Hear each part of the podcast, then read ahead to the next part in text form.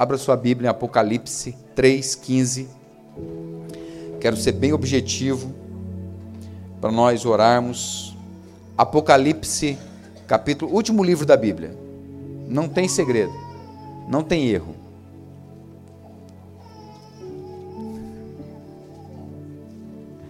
Apocalipse 3,15, amém? Achou aí?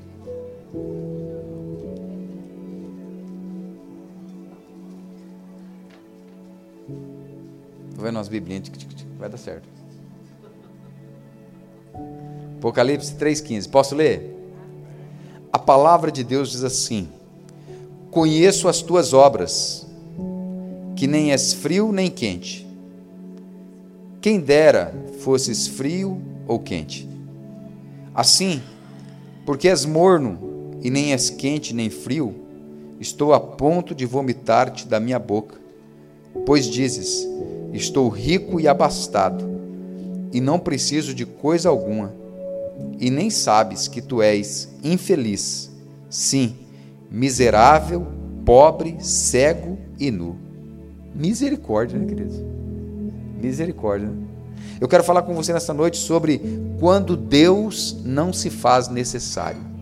Pai Santo, obrigado pela tua palavra, que nós possamos ser edificados nessa noite, crescermos como família do Senhor. Espírito Santo, o Senhor tem liberdade no nosso meio. Enquanto nós ministramos, que o Senhor possa tocar nas pessoas, trazendo cura. Desde agora, cura completa que toda dor vai desaparecendo, todo cálculo renal, todo caroço, todo mal, toda dor de cabeça nas costas, ombros, braços, que tudo aquilo que vem para roubar, matar e destruir seja anulado pelo poder, autoridade que há no nome de Jesus e que haja cura para testemunharmos dos feitos, dos milagres do Senhor no nosso meio, em o nome do Senhor Jesus. Amém. Graças a Deus. Obrigado, Eliseu. Rapaz, acho que vou deixar ela aqui. Peraí. Eu faço menos arte. Fica ali. Você já percebeu que existem áreas das nossas vidas que nós passamos um longo tempo sem falar com Deus sobre elas? Ou nunca percebeu? Tem áreas da nossa vida que a gente não fala. Por exemplo, eu vou dar um exemplo exagerado, mas real. Um homem, ele não chega para Deus e fala assim: Deus, me dá uma próstata sarada, boa o tempo todo. A mulher não chega para Deus e fala assim: oh, Deus, cuida das minhas mamas, para que elas sejam sempre saudáveis. Mas quando chega a notícia, o que, que a gente faz? Deus, por quê? Onde o senhor estava? O que aconteceu? Sim ou não? áreas da nossa vida, muitas vezes nas finanças, na família, nos filhos, no marido, na esposa, na vida profissional, na vida espiritual, que nós não falamos com Deus sobre ela. O coração do, dos conquistadores, homens e mulheres de Deus que conquistam, ele funciona diferente dos outros. O coração de um conquistador, ele está sempre querendo realizar, ele está sempre querendo fazer, ele está sempre querendo conquistar, chegar naquele lugar, e mais longe, mais alto. Então, ele, eu não sei se você já percebeu isso, mas ele levanta mais cedo, ele dorme mais tarde, ele corre de um lado para o outro. Aqui eu descobri que ele tem uma linguagem prática para isso. Ele diz: Eu estou bisado. É um conquistador, é uma pessoa que, que não para, que ela está sempre agitada, ligada. Quantos aqui querem uma vida de conquistas? Colheitas abundantes. E eu também quero, né? Agora, nós vamos aprender. Aprender o que, pastor? Como conquistar do jeito de Deus. Como podemos conquistar do jeito de Deus? Porque às vezes temos conquistas e não respeitamos alguns princípios espirituais. Conquistamos e perdemos algumas coisas no processo. Conquistamos e acrescentamos algumas dores no processo porque quebramos princípios. Em nossa limitada visão, não precisamos deles, desses princípios, nestas áreas de conquistas. Vamos fazendo, vamos fazendo. E um dia a gente para para colocar na balança, para pesar, para pensar. Esta é a igreja de Laodiceia. Aparentemente era um povo vencedor, mas Deus não estava em suas conquistas. Muitas colheitas, mas não eram reconhecidos por Deus. Tinham tudo, se diziam ricos e abastados. Não temos falta de nada, eles diziam. Estamos supridos em todas as áreas de nossa vida. É você olhar para a pessoa e dizer: Como que está? Estou bem. Como vai você? Vai tudo bem comigo. E a tua família? Vai tudo bem. E as tuas finanças? Tudo bem. E a saúde? Um coco. Tá tudo beleza. Era a vida dessas pessoas aqui, mas eles não eram reconhecidos por Deus. Aqui ele se apresenta, Deus se apresenta como o Deus que nos conhece. Ele diz: Eu conheço as tuas obras, eu sei o que você faz, e eu sei exatamente como você está. É o Deus que se apresenta como aquele que nos conhece. É a carta à última igreja do Apocalipse. Ou seja, é a igreja do fim a igreja do tempo do fim, que, tem uma, uma, que Deus tem uma percepção exata sobre ela. Você não é nem quente nem fria, é morna. Você vive mais ou menos. Tá para lá e tá para cá. Nem frio nem quente. Sabe aquele mais ou menos? Você já sabe, né? Ó, oh, e aí? Não, tá mais ou menos. Como é que está a vida de oração? Como é que está a vida de jejum? de leitura da palavra? Como é que está o casamento? Como é que está? Sabe o mais ou menos? Não tem o mais ou menos? Tem gente que tudo para ele é mais ou menos, né? Por ser assim, Deus está dizendo: você está perto do limite.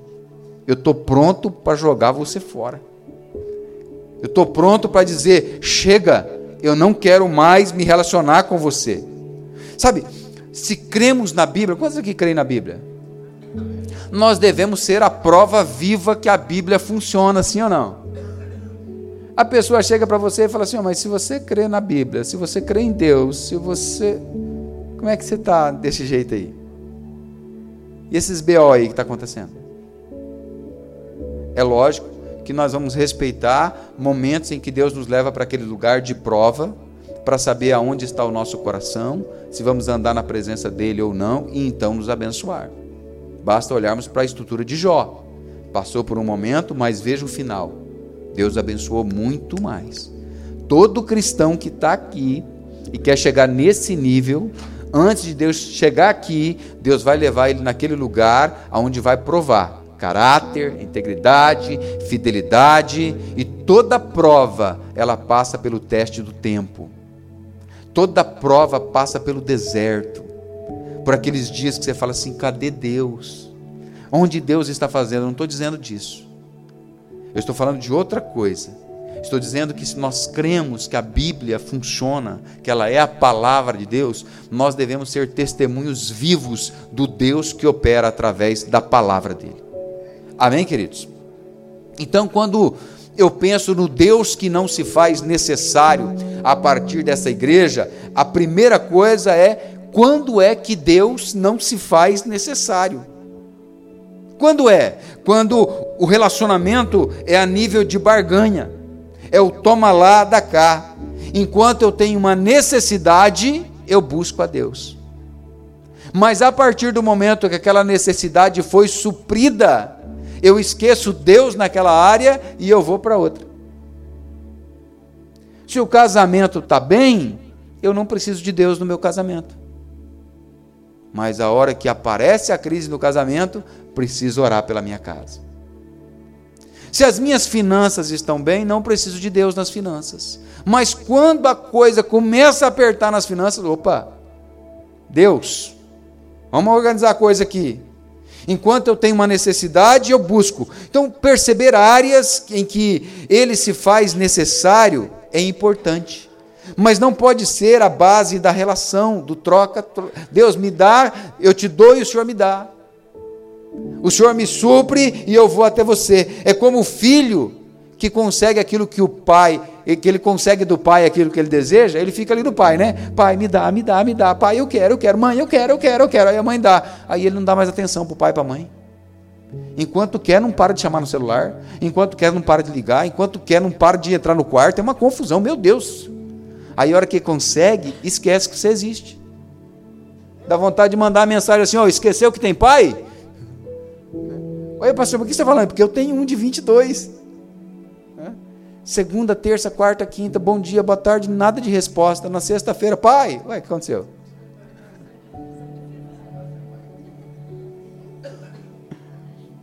Se tudo está bem, por que, que eu vou a Ele? Eu não tenho motivos para essa relação. Deus não se faz necessário. Entenda que o Pai não procura quem quer suprir necessidades. O Pai procura adoradores. E é dos adoradores que ele supre as necessidades. Porque ele é Pai de amor. É Deus presente. Está junto conosco, que é o nosso bem. A palavra miserável aqui é alguém que é digno de dó. É a mesma usada em 1 Coríntios 15, 19, que Paulo diz: Se a nossa esperança em Cristo se limita apenas a esta vida, somos os mais infelizes, os mais miseráveis de todos os homens. Então eu tenho que buscar Deus não pelo que Ele pode me dar, mas pelo que Ele é. E buscando-o pelo que Ele é, Ele vai me dar tudo o que eu preciso. Lógico que não é uma palavra teológica, é uma palavra prática para nós no dia de hoje, mas se recordarmos as palavras do nosso Senhor Jesus, ele disse: Buscai em primeiro lugar o reino dos céus e a sua justiça, e as demais coisas vos serão acrescentadas. Então, quando é que Deus não se faz necessário? Quando eu não preciso dele naquela área, quando eu me relaciono com ele a nível de barganha. A segunda coisa que eu aprendo é quando eu faço uma transferência desta relação para as relações humanas que, que é ingratidão? É um coração sem memória daquilo que foi feito para ele. Uma pessoa que não sabe agradecer. Uma pessoa que não sabe é, reconhecer o que foi feito. Então ele diz: Não preciso de nada. Estou suprido. Estou bem. Enquanto preciso do outro, ele me serve. Nos tornamos pessoas descartáveis nos tornamos objetos de consumo, somente interesse. A relação, ela deve ser pelo que o outro é e não pelo que ele tem ou pelo que ele pode fazer. Você conhece pessoas que já chegaram para você só para pedir ajuda? Aí ajudou ela a resolver o problema? Cadê? Ah, abençoado. Ah, abençoada. Não, não é, não é a mesma relação que ele tem com Deus, ele transfere para as relações humanas. Ele usa Deus, ele usa as pessoas. Jesus Cristo, nosso Senhor, ele disse que nós não fomos chamados para ser, ser servidos, mas para servir. Me relacionar com o outro e estar presente na vida do outro a partir do que ele é e não do que ele pode me oferecer uma relação saudável. 2 Timóteo 3, pode abrir tua Bíblia? 2 Timóteo 3. Um pouquinho mais difícil de achar, vai ter que talvez ir no índice.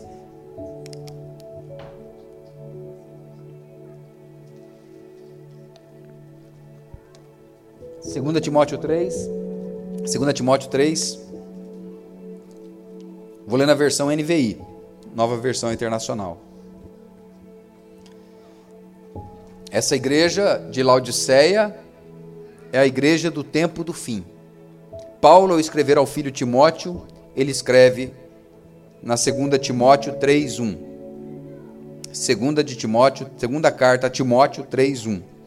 Saiba disto. Nos últimos dias sobrevirão, sobrevirão tempos terríveis. Algumas versões vão dizer dias difíceis.